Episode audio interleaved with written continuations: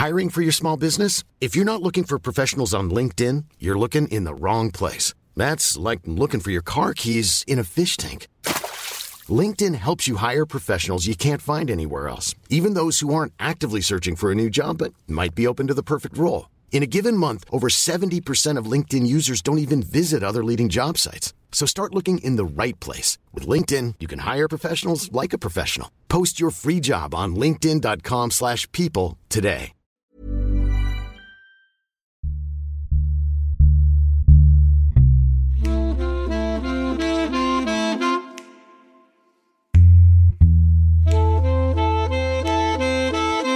Salut, c'est Thomas Rozek. Il y a quelques semaines, vous avez peut-être vu passer cette info à la fois terriblement commune et complètement terrifiante. Une entreprise de sécurité informatique s'est mise en tête de tester la fiabilité des serveurs contenant des données parmi les plus sensibles qui soient, des données de santé. Précisément, l'entreprise s'est focalisée sur les systèmes d'archivage d'imagerie médicale, les scanners, les radios, etc. Le résultat a certainement dépassé ses attentes puisque sur les 2300 services étudiés, près d'un quart présentaient des failles.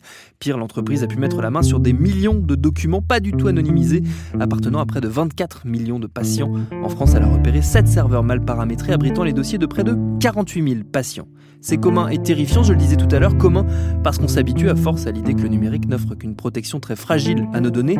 Terrifiant parce que ces données-là, celles relatives à notre santé, elles touchent nos zones les plus intimes et elles intéressent de plus en plus de monde. Il paraîtrait même que c'est le nouvel Eldorado financier pour les géants du numérique. On leur a consacré notre épisode du jour, le 200e déjà. Bienvenue dans Programme B.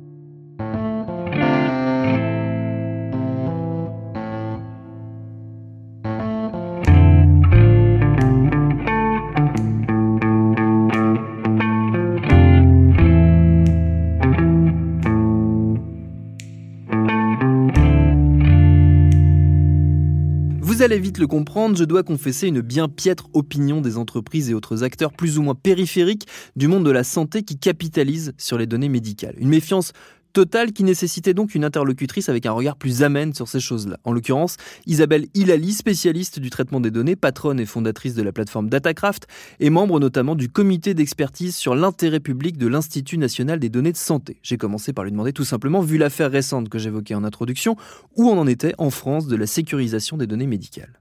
Euh, alors, je pense que c'est un chantier euh, qui sera permanent en fait, euh, parce que quand on, parle de sécurité des données, alors pas que de santé d'ailleurs, hein, on voit bien que les choses les plus sécurisées, alors on va parler du Pentagone, de, de, choses plutôt dans le domaine militaire par exemple, il y a toujours une course en fait. donc évidemment qu'il y a une attention très importante à apporter à la sécurité et en même temps, de toute façon, il y aura ce sera toujours une course. Donc, euh, je pense qu'il faut mettre des moyens sur ces sujets. Il faut en être très conscient. Il faut éduquer les gens aussi, euh, notamment quand il s'agit de, données personnelles qui, peuvent être mal utilisées. Et en même temps, euh, le plus intéressant, c'est, enfin, ce serait très, très, très, très dommage pour notre société de se focaliser que là-dessus. Et puis, du coup, d'oublier toute l'innovation qui peut être apportée grâce aux données. Donc, euh, je dirais, euh, il y a beaucoup d'attention qui est apportée, hein, notamment en Europe. Il y a eu beaucoup de débats euh, suite, au RGPD, donc le, règlement européen pour la protection des données personnelles. Ça a amené à beaucoup d'échanges je pense qu'il y a beaucoup d'attention qui est apportée et en même temps, moi je dis toujours, euh, surtout ne, nous arrêtons pas là, quoi. Et d'autant plus, euh, alors je dirais d'autant plus en France où on a culturellement euh, toujours l'envie d'anticiper tout ce qui peut arriver et de se protéger avant que ça arrive, contrairement à des des cultures plus anglo-saxonnes où on se dit euh, euh, laissons faire, mais par contre, s'il y a un mauvais usage, là, euh, les pénalités seront à la hauteur du mauvais usage.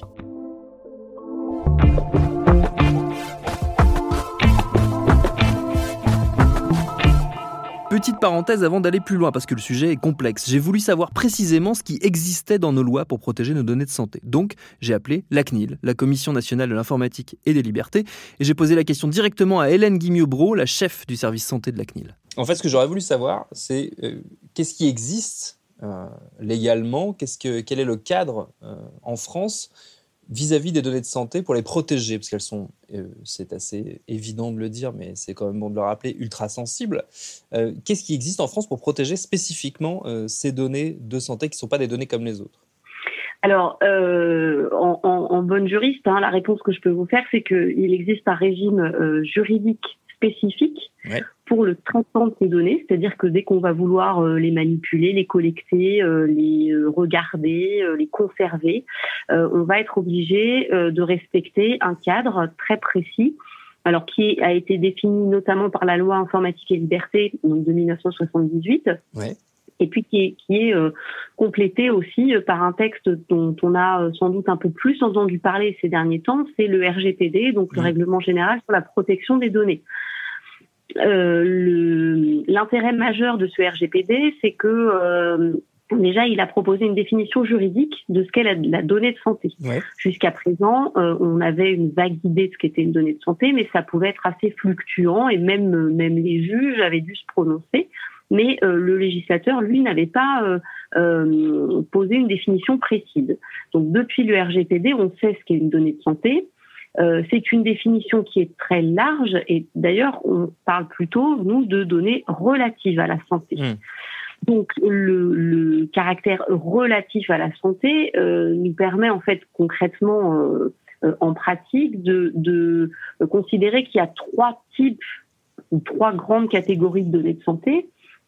On a les données de santé par nature, euh, parce que en elles-mêmes, ce sont des informations euh, qui, révèlent l'état de santé. Donc, par exemple, un diagnostic médical, si on vous dit euh, vous avez la grippe, c'est une donnée de santé.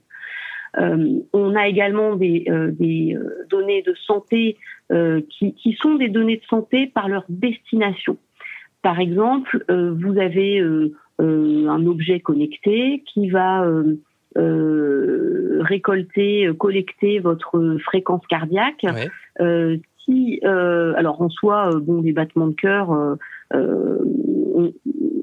ça révèle pas forcément grand-chose sur l'état de santé d'une personne, mais envoyer à un médecin ou par exemple ce que vous avez mangé à midi, envoyer à un médecin qui vous surveille dans le cadre du diabète, par exemple, là, on va considérer que c'est une donnée de santé puisque l'usage qui en est fait, c'est un usage médical.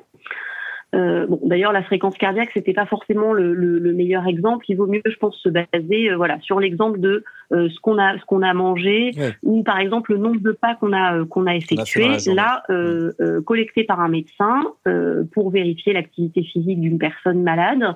là, c'est bien un usage médical, donc c'est une donnée de santé. Et puis on a aussi les données de santé qui, par croisement avec d'autres, enfin les données, pardon, qui par croisement avec d'autres données euh, peuvent nous donner une indication sur l'état de santé.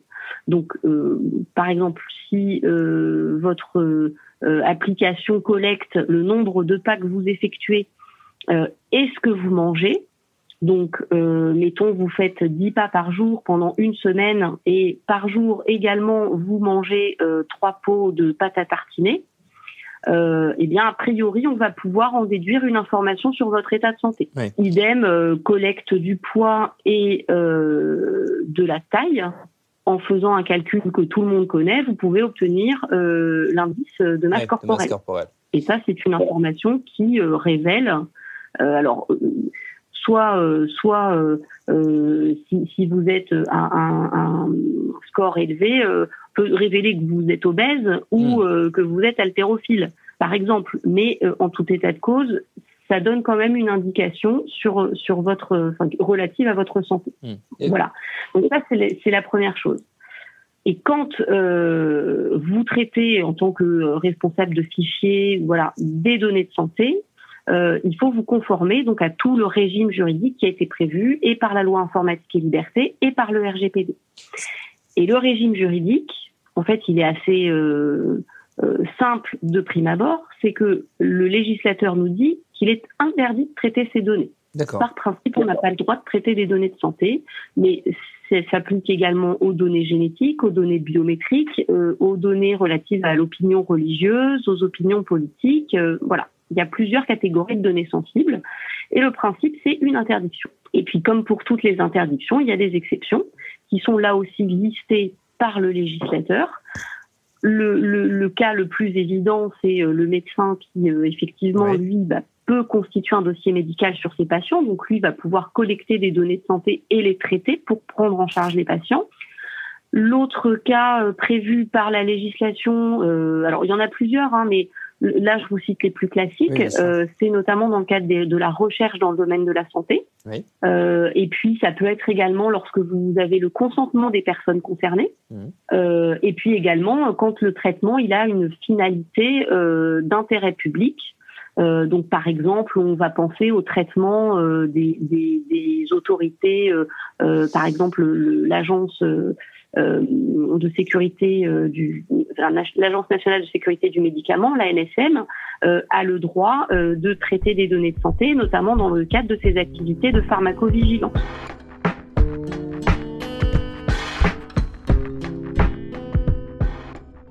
Bon, mais malgré cet encadrement juridique aux allures fermes, je ne peux pas m'empêcher de me demander si demain mes données de santé ne seront pas transmises sans même qu'on me demande mon avis à ma banque, à ma mutuelle, à tout un tas d'acteurs tiers qui normalement n'y ont pas accès aussi facilement. J'ai retourné cette interrogation certainement marquée d'une tendance très française pour la méfiance à Isabelle Hilali.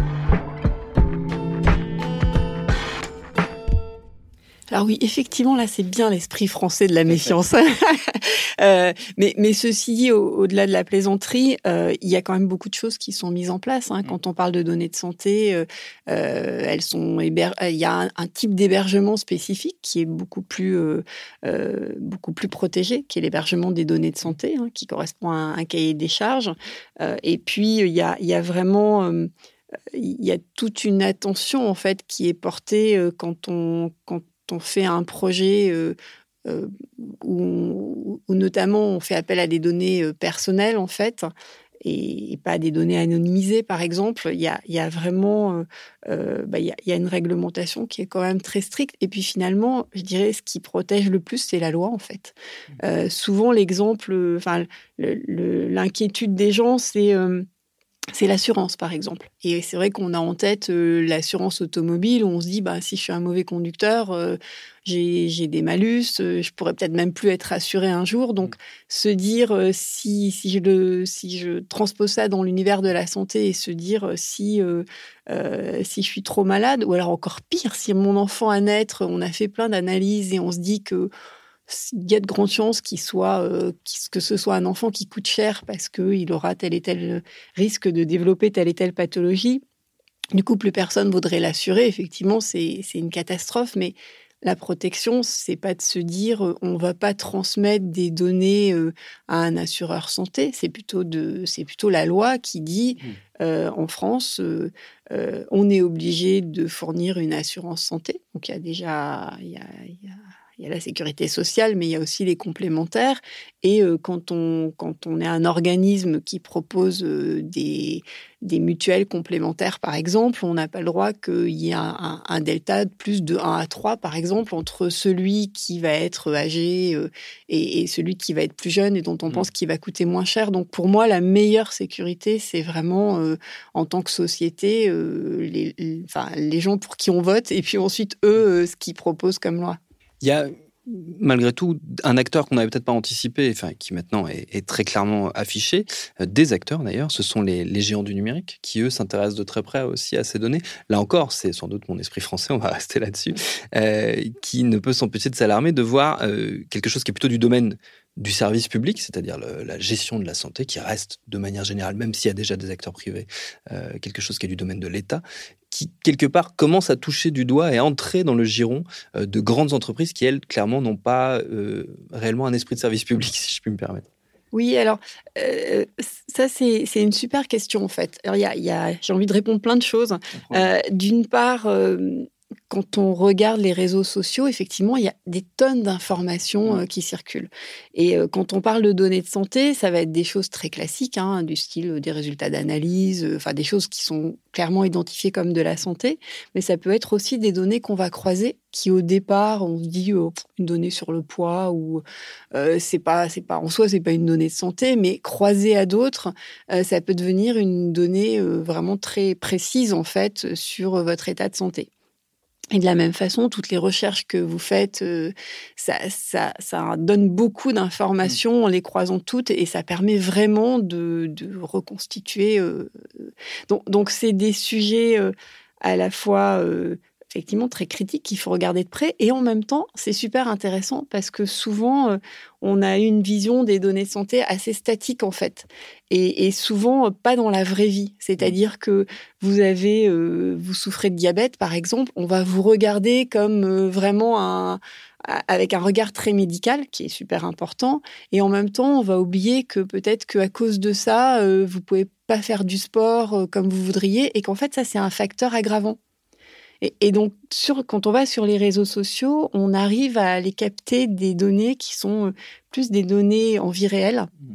et donc qui sont complémentaires et qui sont super intéressants. Donc, il, faut vraiment s'y intéresser.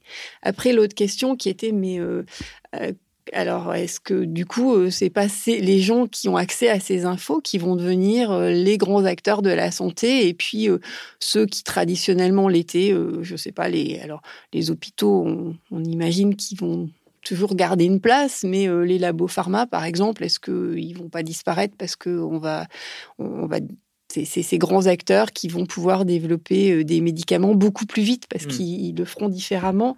Ce qui est sûr, c'est que les acteurs historiques de la santé, ils sont, c'est deux mondes différents en fait. Il y a un monde euh, qui a été élevé avec la prudence, le fait de ne pas prendre de risques, le, le, euh, et puis vraiment cette notion de, servir le patient et de développer du, soin.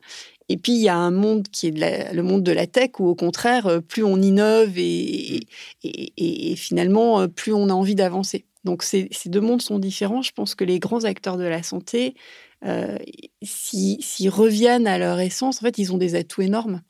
Euh, ils savent faire des études cliniques, ce qui est quand même extrêmement important. Ils savent gérer la relation avec les médecins, avec les patients. Et, donc, en fait, c'est là, on est dans une phase un peu compliquée où ils sont en train de, bah, d'être d'être vraiment bousculés en mmh. fait sur leur savoir-faire mais je pense qu'ils ont toutes les compétences pour euh, pour justement utiliser ce qu'il y a de bien dans le digital, y compris aller chercher euh, des données, euh, alors c'est pas les seuls, hein, mais des données plus de vie réelle, y compris des données sur les réseaux sociaux, mmh.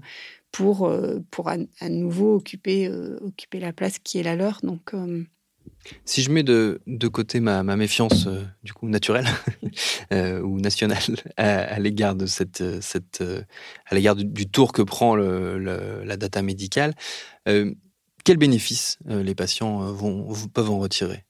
Alors, là pour moi c'est vraiment énorme en fait. Et ça va dans ça va vraiment dans tous les domaines. Donc il y a des choses euh, je dirais, assez basiques, en fait, mais, très importantes, qui vont être... Euh, alors, si j'étais dans, dans, la grande conso, je parlerais d'expérience client, mais là, on va parler d'expérience patient, qui vont, en récupérant des données, permettre de voir euh, euh, comment on peut être mieux accueilli quand on va soit chez son médecin, soit à l'hôpital. C'est-à-dire, mieux accueilli, c'est plein de choses. Hein. C'est quand on arrive, qu'on sache un peu mieux qui on est. Donc, qui est beaucoup qu'on ait, un, qu'on ait une espèce de, fiche, mais euh, digitale, hein, qui permet de savoir euh, tout ce qu'on a fait, ce qu'on a, et pas juste accès que santé, mais aussi dans notre vie réelle, qu'est-ce qui se passe. Donc toutes ces informations-là, elles font que euh, on sera, déjà on n'aura pas à réexpliquer des choses en en oubliant ou en disant pas tout parce qu'on on sait que ça, il vaut mieux pas qu'on dise qu'on a mangé quatre gâteaux avant de venir si euh, si on a eu, euh, je sais pas, si on, a eu par exemple un, traitement pour, euh, pour le poids ou pour, pour d'autres maladies. Hein. donc, donc, ça permet vraiment de faciliter en fait cette relation-là. Et puis ensuite, ça permet aussi d'accélérer des choses toutes bêtes, hein, genre un passage en caisse pour payer. Donc là, je suis sur des choses très simples. Et puis ensuite, après, pour, pour le suivi, par exemple, de tout ce qui va être maladie chronique, où ça permet vraiment de mettre à disposition des professionnels de santé des outils, en fait, qui les aident à poser un diagnostic, euh, que ce soit pour euh, analyser euh, une radio, par exemple, ou un électrocardiogramme. Ou c'est vraiment, c'est plein d'outils qui vont permettre d'être un, un vrai support, en fait, pour les professionnels de santé. Et, et puis ensuite, de proposer aussi des traitements beaucoup plus personnalisés. On sait que euh, pour certains types de cancers, par exemple, euh, si, je prends le cancer de la prostate, ça fait partie des cancers où il y a un certain nombre de cas où quand on vous, quand on vous traite, en fait, non seulement ça ne vous soigne pas, mais ça aggrave plus, ça, ça aggrave, ça aggrave votre situation.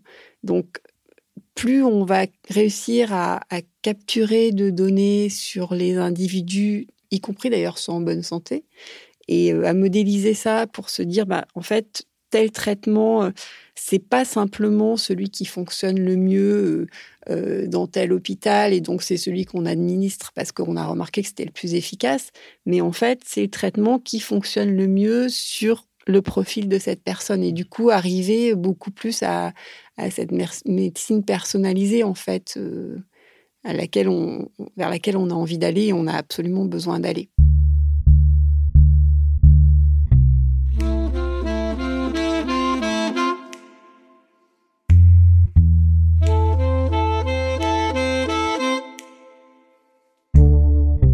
Personnalisé, certes, mais à quel prix? Est-ce qu'en chemin, on ne perdra pas un peu du socle commun que constitue la santé comme domaine réservé de l'État et donc de la République? C'est sans doute encore mon côté français qui parle, mais j'avoue que j'ai du mal à m'en défaire. Merci à Isabelle Alili et Hélène Guimiobro pour leur réponse. Programme B, c'est un podcast de Binge Audio préparé par Lauren Bess, réalisé par Vincent Hiver. Abonnez-vous sur votre appli de podcast préféré pour ne manquer aucun de nos épisodes. Facebook et Twitter pour nous parler. Et à demain pour un nouvel épisode.